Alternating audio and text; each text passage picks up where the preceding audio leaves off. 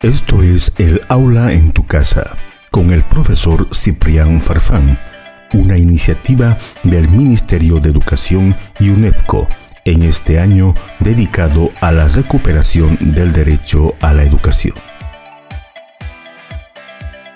Hola, un saludo cordial. Soy el profesor Ciprián Farfán y en esta oportunidad te presento el siguiente material que nos ayudará a fortalecer los lineamientos teóricos de un tema apasionante, la trigonometría.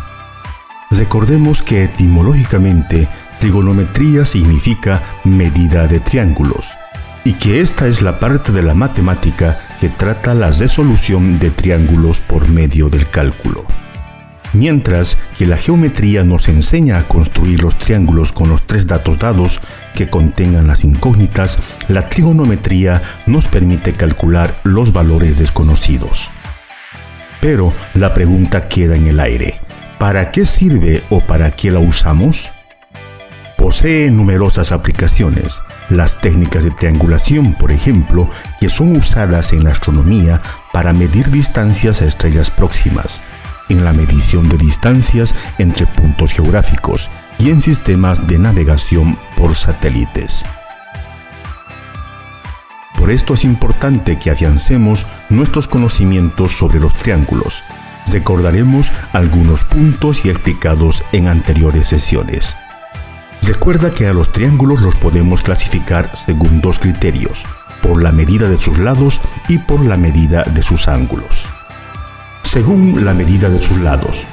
Tenemos a los equiláteros cuando tienen los tres lados iguales, isósceles tienen dos lados iguales y un lado distinto, y el escaleno cuando tienen los tres lados distintos. Según la medida de sus ángulos, tenemos a los triángulos acutángulos, que tienen los tres ángulos agudos, vale decir menores de 90 grados.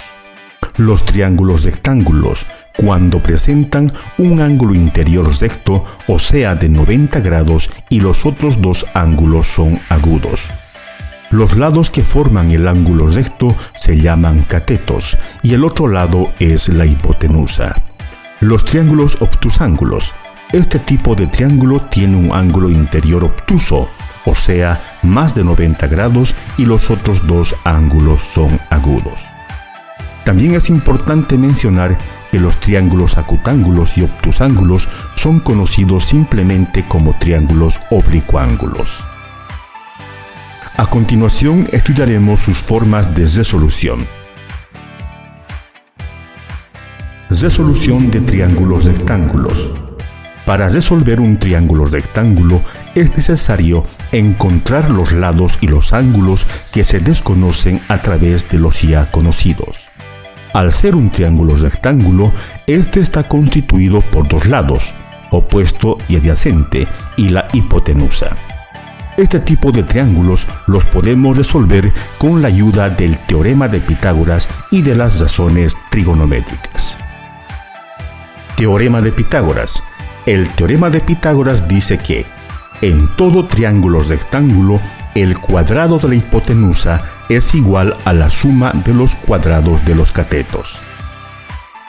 Razones trigonométricas. Tenemos seis, pero las fundamentales son el seno, coseno y la tangente. El seno de un ángulo es el cociente entre el cateto opuesto y la hipotenusa.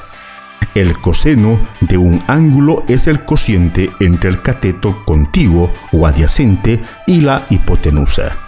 Y la tangente de un ángulo es el cociente entre el seno y el coseno o el cateto opuesto sobre el cateto adyacente. Resolución de triángulos oblicuángulos. El problema de resolución de triángulos oblicuángulos consiste en hallar tres de sus elementos lados o ángulos, cuando se conocen los otros tres, uno de los cuales ha de ser siempre un lado. Para esto se utilizan tres propiedades. Primero, la ley de los senos.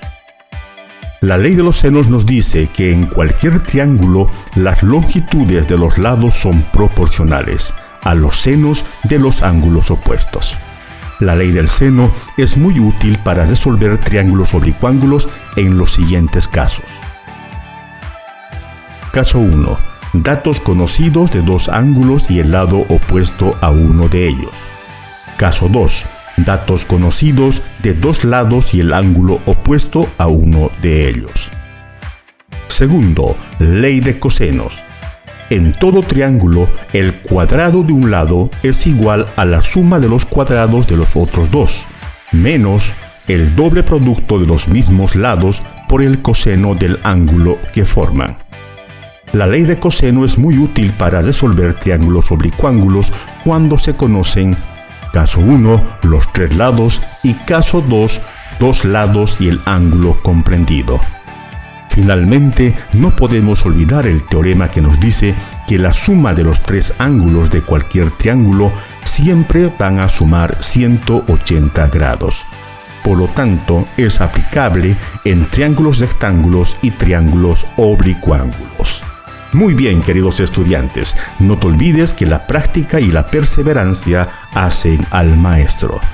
Cualquier duda, escribe al grupo de WhatsApp y espera atento la respuesta.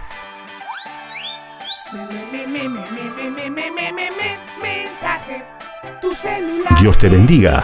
Chao, chao, chao.